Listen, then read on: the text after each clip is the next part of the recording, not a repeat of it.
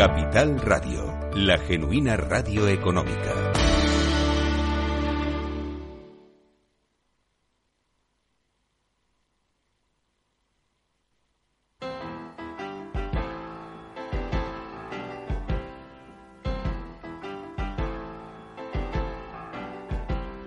Capital, la Bolsa y la Vida, con Luis Vicente Muñoz.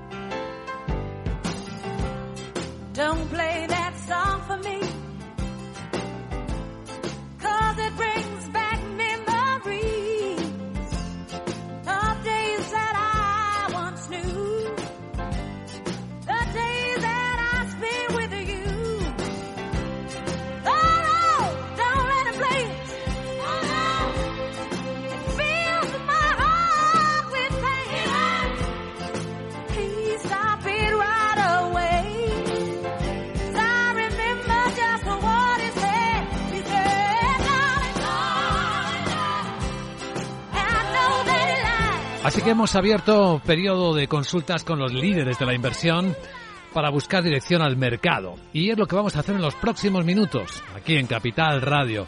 Empezando ahora mismo por saludar a Blanca Comín, directora de Wealth y Banca Privada en Amundi Iberia.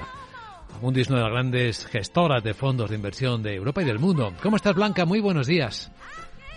Hola, buenos días, Luis Vicente. Pues un placer saludarte en esta fría mañana y un poco distraída mañana para los mercados. Ya ves, con la inflación otra vez como protagonistas, todos intentando leer, e interpretar los datos correctamente. Algunos nos dicen que vamos camino de una recesión en Estados Unidos, otros que no, ni mucho menos, que las cosas continúan vivas en la economía, que sigue habiendo crecimiento. En definitiva, este año 2023, fíjate cómo ha empezado, ¿eh? Enero estupendo. En febrero hemos vuelto a preguntarnos de todo. ¿Cómo lo estáis viendo? Pues sí, efectivamente, el mes de enero ha empezado con un rally muy fuerte en los activos de riesgo, principalmente en la renta variable y en los bonos, apoyados pues en una bajada de precios del, gas y una reapertura de China. Y eso ha sido un poco lo que ha motivado, lo que ha empujado a los mercados. Eh, sin embargo, creemos que estas subidas también han sido bastante fuertes, se han basado en hipótesis que quizá que no se puedan cumplir, como una bajada de la inflación más rápido de la esperado, o que los bancos centrales ya han hecho su trabajo.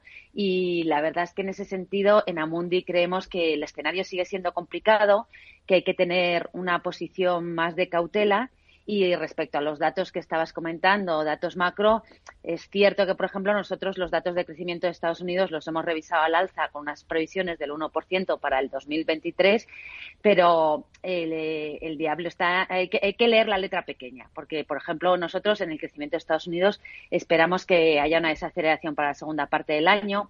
El crecimiento en Europa sí que creemos que este año se va a quedar más o menos plano, pero porque viene en una inercia fuerte del año 2022.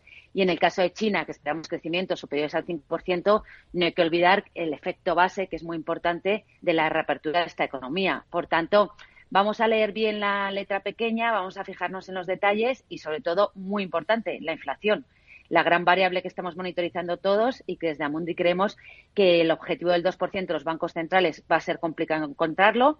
Hemos visto bajadas eh, ligadas principalmente a la caída de precios de energéticos y las materias primas, pero mucho cuidado con la inflación subyacente. Esa va a costar mucho más bajarla, como estamos viendo en los últimos datos publicados. Sí, hablábamos hace unos días aquí en Capital Radio con Carlos Garriga, miembro de la FE de San Luis, y nos decía que probablemente los mercados no estaban enfocando correctamente la inflación, que probablemente iba a ser más volátil de lo que los mercados creían.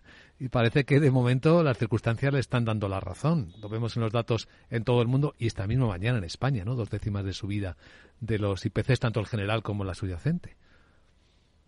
Efectivamente, lo que se llama la inflación de segunda ronda o aquella inflación más ligada a servicios y salarios es más complicada de bajar que aquella inflación que está más ligada a lo mejor a los precios energéticos y de materias primas. Por tanto, ahora mismo va a ser eh, los datos que se van a monitorizar mucho por el mercado para ver, eh, para ver un poco eh, hasta qué punto van a seguir subiendo los bancos centrales los tipos para luchar con esta, contra esta inflación. Así que todo el mundo haciendo sus apuestas de cuántas subidas quedan, hasta qué nivel dónde estaría ese tipo de interés eh, óptimo ¿no? para el mercado y cuánto tiempo podría estar en esos niveles. Y con este escenario, ¿cuál es vuestra visión en Amundi sobre la renta fija, Blanca? Eh, nosotros en Amundi sí que creemos que el ritmo de subidas que hemos visto hasta el momento sí que puede disminuir la velocidad, sobre todo en Estados Unidos, pero eh, vemos poco probable que los bancos centrales bajen los tipos de interés en el corto plazo. dentro de la renta fija sí que creemos que existen oportunidades gracias a las divergencias que se dan por distintas áreas geográficas y también por las divergencias que existen en distintos tramos de la curva y mantenemos una posición defensiva en renta fija, sobre todo en la parte de duración, si bien es cierto que con una posición más neutral en lo que sería la duración norteamericana, lo que está más ligado a gobiernos de Estados Unidos, porque creemos que ahí gran parte de la subida se ha hecho, mientras que en Europa aún quedan bastantes subidas por, por delante. Por tanto, estaríamos más negativos en ese sentido. Si nos vamos al crédito eh, de las empresas o la renta fija privada, eh, somos prudentes en lo que sería high yield o lo que sería aquellas empresas de menor calidad crediticia. Al final, creemos que los mayores costes energéticos y financieros pueden erosionar los márgenes de estas empresas. Los niveles de default están en mínimos y nos gusta especialmente el crédito de calidad crediticia o crédito investment grade, especialmente en Europa. El grado de inversión en crédito, en, deuda corporativa, pero en particular, eh, puedo preguntarte, Blanca, ¿Cómo pueden aprovecharse esas potenciales oportunidades de renta fija en este investment grade? Pues dentro de investment grade creemos que invertir en renta fija emitida por empresas europeas puede ser una buena oportunidad para aprovechar ahora por los inversores. Estamos viendo que ahora mismo eh, se están el, nivel de la, la, yield que ofrece eh, los bonos europeos están en niveles no vistos en los últimos años. Además, este cupón nos sirve de amortiguador para si se produce eh, una subida desde el punto de vista de los tipos de interés. Y luego, además, estamos viendo que las empresas europeas eh, de calidad crediticia tienen una, una situación financiera saneada y como prueba ese el fuerte ritmo de emisiones que se han hecho en renta fija a lo largo del año y que el mercado está eh, absorbiendo y que, y que está y que está aceptando porque por, precisamente por ese entorno favorable en el que se encuentra. En esta estrategia, ¿qué fondos tenéis con este posicionamiento en Amundi? Pues ahora mismo en Amundi para invertir en lo que sería eh, crédito europeo de calidad crediticia eh, tenemos un fondo que se llama Amundi SF Diversified Short Bond. Es un fondo de deuda diversificada eh, de corto plazo que invierte principalmente en bonos corporativos de alta calidad crediticia y precisamente lo que hace diferente a este fondo es que mm, puede gestionar de forma flexible la parte de la duración. Puede estar en duraciones de entre menos uno y más uno y esa flexibilidad precisamente es lo que le ha permitido, por ejemplo, que en un año como el 2022 ha tenido una rentabilidad eh, significativamente mejor a la de sus comparables. Para que nos hagamos una idea, estamos hablando de una cartera que ahora mismo con los bonos que tiene en cartera ofrece una TIR del 5%. Eh, la sensibilidad que tiene a duración es negativa de, de menos 0,23 y la sensibilidad a crédito, que es donde estamos más positivos, sería más alta, del 2,83. Y la calidad media de la cartera sería de triple B, por tanto, calidad crediticia eh, de grado de inversión. Creemos que es una oportunidad muy interesante para aprovecharse ahora mismo de lo que es eh, crédito de calidad crediticia a corto plazo en Europa. ¿Para qué plazos de inversión? Por dar también una información más completa de la duración. Pues eh, este fondo estaría recomendado para plazos de inversión de alrededor de tres años y tendría un indicador de riesgo de 3 eh, sobre 7, lo que sería el SRRI sería de 3 sobre 7. Por tanto, estamos viendo que tienen unas, unas volatilidades más o menos controladas. Manejables, sí. En renta variable, que es un tema fascinante también en este momento, ¿qué oportunidades estáis viendo ahora en, en Amundi, más allá de la cautela que ya nos has marcado al principio de la conversación? sí, efectivamente, en renta variable tenemos una posición más conservadora eh, dentro de la renta variable en Estados Unidos nos gustan aquellas compañías o sectores más value, eh, sectores como el industrial y el financiero, y estaríamos más negativos en sectores ligados a la tecnología y lo que sería el consumo discrecional. No debemos perder eh, de perspectiva que al final estos niveles de inflación y, al final que haya una detracción de lo que son las políticas fiscales expansivas va a tener un impacto en la renta disponible de los consumidores norteamericanos. Y ahí podemos ver mm, que puede haber un poco de deterioro en lo que es eh, el, consumo.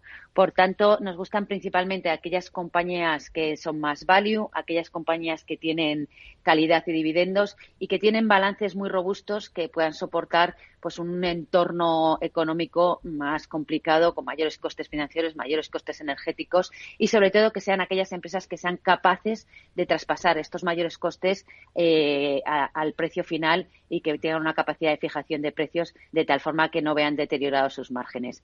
Y luego dentro de renta variable, más en el medio y largo plazo, sí que nos gustan tendencias como ligadas principalmente a la transición energética. Todo lo que lleva a todas esas compañías que invierten en investigación, y fuentes eh, alternativas para conseguir la transición energética. Si algo nos ha demostrado el conflicto de Ucrania es que es más importante que nunca intentar tener una independencia desde el punto de vista energético y conseguir eh, reducir las emisiones, además de conseguir un impacto de reducción de emisiones de CO2. Sí, parece que ahora hay un enorme interés, efectivamente, un enorme foco sobre la transición energética por estas razones que cuentas y bueno, y porque también tenemos compromisos eh, eh, cada uno de los países y en el horizonte 2030 en la Unión Europea de avanzar hacia la neutralidad del carbono. Eh, me gustaría profundizar un poco en esto de la transición energética y en particular sobre el hidrógeno. Justo además cuando estamos viviendo una auténtica batalla estratégica de muchas compañías energéticas transformándose hacia esa energía. Creo que en Amundi tenéis una estrategia que invierte particularmente en hidrógeno, si no estoy equivocado, ¿no? ¿Por qué, os parece clave eh, para la descarbonización? Pues efectivamente, no hay mañana que no nos levantemos eh, sin una noticia nueva sobre el compromiso que existe en inversión en, en, hidrógeno, tanto por parte del sector público como del sector privado. Al final, eh, creemos que el hidrógeno puede convertirse en una de las claves para conseguir, eh, como bien comentabas, la economía cero en emisiones. Eh, que las previsiones dicen que va a haber inversiones de alrededor de 11, de 11 billones de euros para el 2050 y que puede representar, tenemos que, lo que sería la energía del hidrógeno puede representar para esa fecha el 17%, el 17 de total de la demanda energética y una reducción de las emisiones de CO2 al 15%. Por tanto, de un alcance global, como muy bien has comentado, hay un compromiso y una lucha por, pues no solo del sector privado y las empresas, sino incluso también de los gobiernos. En ese sentido, la Unión Europea ha lanzado importantes paquetes de ayuda para la construcción de infraestructuras eh, relacionadas con el, con el hidrógeno, como por ejemplo electrolizadores, infraestructuras. Estados Unidos vemos que también eh, está apostando por el hidrógeno verde con los incentivos a la ley de reducción de la inflación o incluso China, que ha incluido el hidrógeno en su plan quinquenal para 2025 como una de las seis industrias claves. Por tanto, vemos que efectivamente el compromiso del hidrógeno y el potencial que tiene es muy importante. Sí, hidrógeno que además tiene muchas oportunidades. En infraestructuras parece que están ahora las más, eh, más llamativas. Eh, recordemos que hay muchos colores de hidrógeno. Se habla del verde, pero hay rosa, hay gris, hay hasta hidrógeno negro, por cierto. Imagino que cada vez se habrá que afinar más, ¿no? En particular sobre en qué lado de la inversión, de la transformación energética con el hidrógeno como protagonista se, se, invierte. Bueno, estamos hablando del hidrógeno como uno de los protagonistas del día y estamos en una conversación en Capital Radio con Blanca Comín, directora de Wealth y Banca Privada en Amunde Iberia. Vamos a echar eh, un vistazo en si te parece, a esto, a esto del hidrógeno, porque nos hemos quedado un poco pensando en cuál es la manera mejor para invertir en el hidrógeno como alternativa energética. ¿Cómo funciona ahora? O sea, ¿qué información manejáis a la hora de elegir las inversiones? Eh, pues mm, desde el punto de vista de invertir en hidrógeno, nosotros lo que vamos a tratar eh, en Amundi es de identificar aquellas empresas eh, que, pueden beneficiarse de todo lo que es el ecosistema del hidrógeno. gracias a su versatilidad, el hidrógeno puede tener múltiples usos y se puede utilizar como combustible de transporte, por ejemplo, para el transporte de mercancías marítimas o aéreos. Se puede utilizar también en la industria química para producir amoníaco y fertilizantes y, o por ejemplo, para el almacenamiento de energía o incluso para el uso doméstico, para todo lo relacionado con la calefacción de nuestros hogares. En ese sentido, lo que nosotros vamos a tratar es de identificar el hidrógeno verde, aquel que se produce, que no produce emisiones de CO2 y que se obtiene a través de la electrólisis del agua. Y por tanto, eh, vamos a identificar aquellas compañías que se benefician del potencial que tiene el hidrógeno verde y vamos a tratar de invertir en todo el ecosistema de este tipo de compañías. Tú sabes, Blanca, por cierto, cómo funciona el hidrógeno como alternativa energética. No sé si todo el mundo lo va sabiendo ya. Sí, eh, el hidrógeno al final, bueno, lo que se trata es, eh, como sabemos, es, una, es un gas ligero y uno de los elementos químicos más abundantes que existen en, el universo, pero el, el, hidrógeno siempre está unido a átomos formando moléculas, eh, sobre todo las moléculas eh, ligado a lo que sería el agua, la biomasa, los combustibles fósiles. En ese sentido, el hidrógeno lo que hay que hacer es aislarlo y dependiendo de la forma en la que se aísle para obtener la energía, pues ahí de ahí vienen los diferentes hidrógenos, y como bien has comentado, el hidrógeno gris, el azul o el verde, dependiendo de la forma en la que se aísle para producir la, energía y luego, una vez aislado, convertirlo para utilizarlo para transportar o como pilas de combustible eh, para distintos eh, procesos energéticos. Sí, porque usos eh, del hidrógeno los mismos, ¿no? Que podemos pensar para otras energías o más incluso. Sí, efectivamente, ahí la ventaja comparativa de, la energía del hidrógeno, sobre todo, es para eh, lo que sería el transporte de, el transporte de, largos trayectos, el transporte marítimo y el, y el aéreo, y luego, sobre todo, pues también para procesos industriales, como sería, por ejemplo, la producción del amoníaco y fertilizantes. En ese sentido, es una, una, fuente energética que complementa muy bien eh, a las fuentes energéticas eh, renovables que existen ahora mismo y por eso ese compromiso tan importante por, por parte de, los distintos eh, jugadores, tanto públicos como privados. ¿Podemos bucear un poco en el fondo que ha lanzado Amundi? ¿En qué tipo de compañías en relación con el hidrógeno está invirtiendo?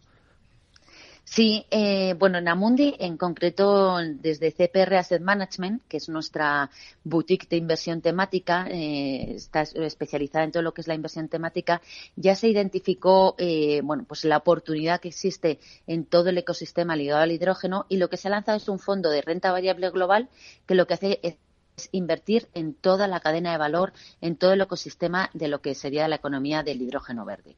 Para que nos hagamos una idea, bueno, pues puede invertir tanto en, eh, empresas ligadas al upstream eh, del hidrógeno, esto es la exploración y la producción, eh, con energías verdes siempre, como lo que sería más compañías de downstream, o sea, refinamiento y, comercialización, pues para diversos usos. Eh, este fondo va a invertir principalmente en cuatro pilares. Identifica cuatro pilares ligados al ecosistema del hidrógeno, que sería aquellas compañías que hacen generación de energía verde, que se van a utilizar eh, para producir el hidrógeno verde, pues por ejemplo, fabricantes y componentes de turbinas eólicas.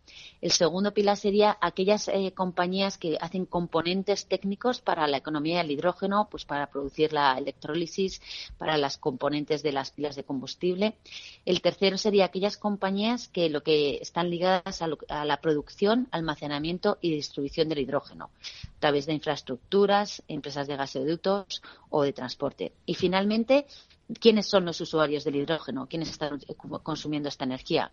Pues principalmente eh, aquellas empresas de fabricación de acero a base de hidrógeno o compañías ligadas al transporte que utilizan el, hidrógeno como camiones, automóviles, barcos o incluso estamos viendo ya el compromiso en algunos aviones con, de cero emisiones. ¿Para qué tipo de inversores blancas, eh, Blanca crees que puede estar dirigido este tipo de inversión en fondos que buscan empresas que apuestan por el hidrógeno? Se trata de una estrategia de renta variable donde no existe garantía de capital ni de rentabilidad, por tanto, está dirigido a aquellos perfiles de riesgo elevado, con un horizonte de inversión de largo plazo. No debemos perder de perspectiva que toda esta tecnología se está desarrollando y que para que se materialice eh, se necesita eh, pues en más largos plazos en los que se está en los que se está investigando. Sería un horizonte de largo plazo de alrededor de cinco años y es una solución para considerar para aquellos inversores que quieren aprovecharse de todo el potencial que hemos comentado que existe alrededor del ecosistema del hidrógeno y ayudar también a lo que es la descarbonización de la economía. Muy bien, pues ha sido interesante conocer estas opciones y esta visión de oportunidades en un mercado en el que estamos identificando, y lo hemos hecho, megatendencias. Con Blanca Comín, directora de Wealth y Banca Privada en Amundi Iberia. Muchas gracias, Blanca, por acompañarnos eh, y hasta la próxima ocasión. Muchas gracias. Adiós. Capital, la Bolsa y la Vida.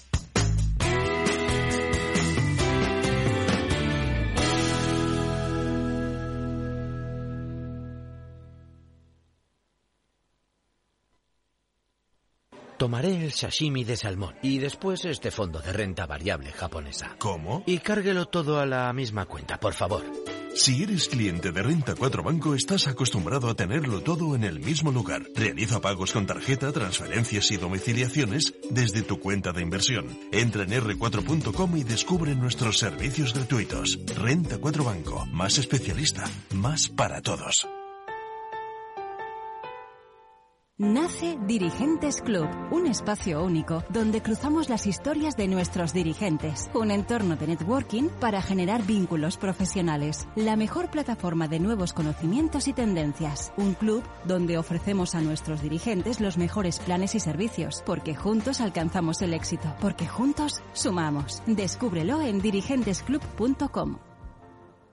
Conoce Cuchabank, el banco que firma la mitad de sus hipotecas por recomendación de sus clientes. Consúltanos directamente. Cuchabank, tu nuevo banco. Más info en cuchabank.es.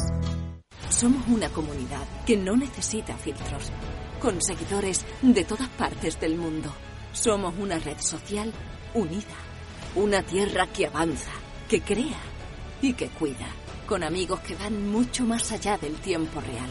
Una comunidad orgullosa de estar muy conectada con nuestra manera de sentir y nuestra manera de vivir. Feliz Día de Andalucía. Esta es tu comunidad. Un mensaje de la Junta de Andalucía. ¿Tipos de interés al alza? ¿Quieres invertir en bonos y letras? Auriga Bonos es la web especializada en dar acceso a inversores particulares a la renta fija de forma directa y sencilla. No esperes más. Invierte en bonos y letras del tesoro con aurigabonos.es o llama al 913-244200. Auriga Global Investors es una sociedad de valores regulada y supervisada por CNMV y adherida al FOGAIN. Capital, la Bolsa y la Vida.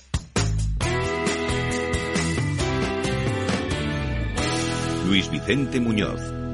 Buena parte del tono negativo que están viviendo los mercados y el español en particular esta mañana obedece a las cuentas que han comunicado algunas compañías. Vamos a hacer un apunte de mm, análisis rápido porque la caída del 3,2% en Acciona y del 3,5% en Acción Energías Renovables tiene mucho que ver, Sandra Torrecillas, con lo que ha comunicado la compañía. Sí, son unas cifras eh, que presentó ayer al cierre del mercado y que en principio han ha sorprendido la reacción en el mercado, porque a primera hora de la mañana los analistas de Bankinter, por ejemplo, nos decían que habían sido unas buenas cifras y que les sorprendía ese descenso en bolsa. Lo cierto es que Acciona ha obtenido un beneficio neto en 2022 de 441 millones de euros. Eso es una subida de cerca de un 33% y, sobre todo, ha tenido un buen comportamiento en la cartera de activos energéticos y en menor medida en el negocio de construcción. Esos activos energéticos están en Acciona Energía, que recordamos que en el mes de julio del año pasado comenzó a cotizar de forma independiente y una Acciona Energía que también ha duplicado sus ganancias hasta los 758 millones. Es un 109% más.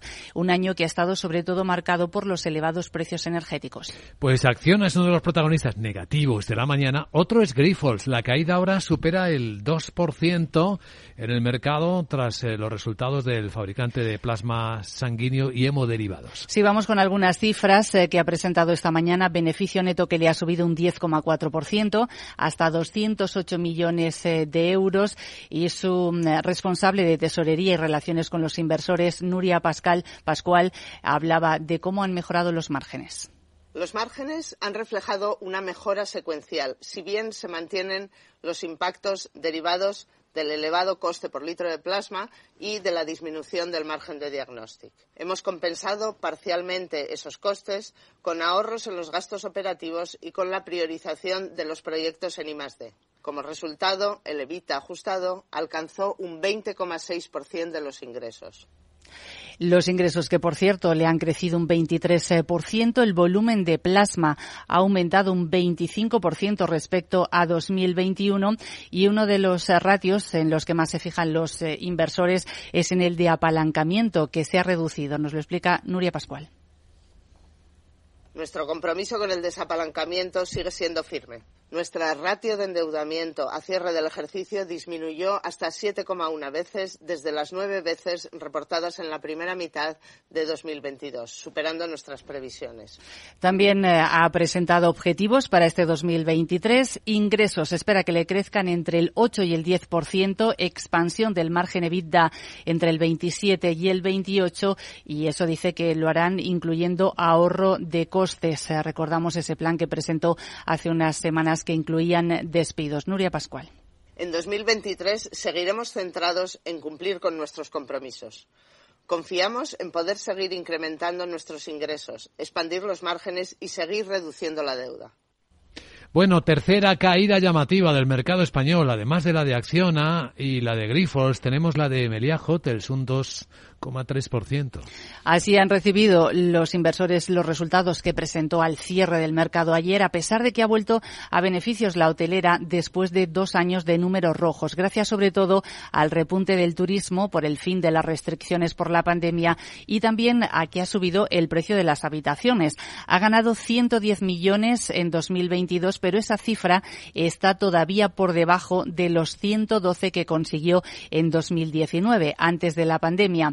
El EBITDA del grupo ha sido de más de 430 millones, superior en un 243%. Y al margen de los resultados empresariales, hoy es el Día del Inversor del Banco Santander. Santander ha empezado en Londres a dar detalles de lo que el mercado venía esperando o le venía pidiendo en particular, que dedicara más dinero de sus beneficios a repartirlo entre los accionistas. Actualmente repartía en torno al 40% ¿Y a cuánto se ha comprometido a llegar? Hasta el 50%, eso sí, en un periodo hasta 2025. Además, ha elevado el objetivo de rentabilidad, el ROTE, a entre el 15 y el 17% en el mismo periodo, después de cerrar 2022 en el 13,4%. Confía en mantener el ratio de solvencia, CEZ1 fully loaded, eh, es decir, teniendo en cuenta los futuros requerimientos, por encima del 12%.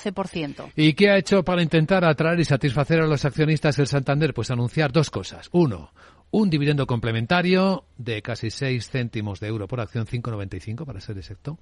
Y dos, un programa de recompra de acciones, un nuevo programa de recompra de acciones que va a estar en el entorno de los 921 millones de euros, con lo que intentará hacer más activa, más atractiva también la valoración en el mercado de, del banco. ¿Qué está diciendo el mercado? Pues el premio es muy limitado de momento, el 1,5% está subiendo en bolsa ahora mismo el Santander a 3 euros con 60 céntimos por acción. Esto entre otros protagonistas del día. ¿Alguno más? Pues sí, por ejemplo, Merlin Properties, eh, que en este caso ha cerrado 2022 con un beneficio de más de 263 millones. Es una caída del 48,6% y sobre todo se debe, y esto es lo que menos ha gustado a los analistas, a que le ha caído el valor de sus activos en 249 millones de euros. Sobre todo ha caído ese valor de los activos de sus centros comerciales y también de los edificios de oficinas. Y ese es el motivo por el que Merlín estaba bajando en la apertura. Y ahora un 1,1% está en el lado rojo del mercado. Del lado bueno ya hemos contado que el que mejor lo celebra es AENA, que sube el 3%. Capital la Bolsa y la Vida, con Luis Vicente Muñoz. El Servicio 012 de Información y Atención al Ciudadano de la Comunidad de Madrid lanza un nuevo servicio adaptado a personas sordas o con discapacidad auditiva y fonal. Llama ya y recibe toda la ayuda que necesitas. Servicio 012, un número para todo y para todos. Comunidad de Madrid. Mamá, mamá, mamá.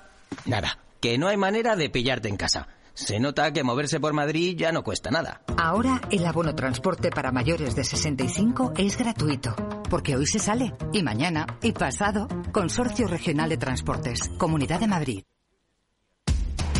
Información, análisis, previsiones, recomendaciones, todo lo que necesitas saber para tomar tus decisiones de inversión en Mercado Abierto, de 4 a 7 de la tarde con Rocío Arbiza, Capital Radio.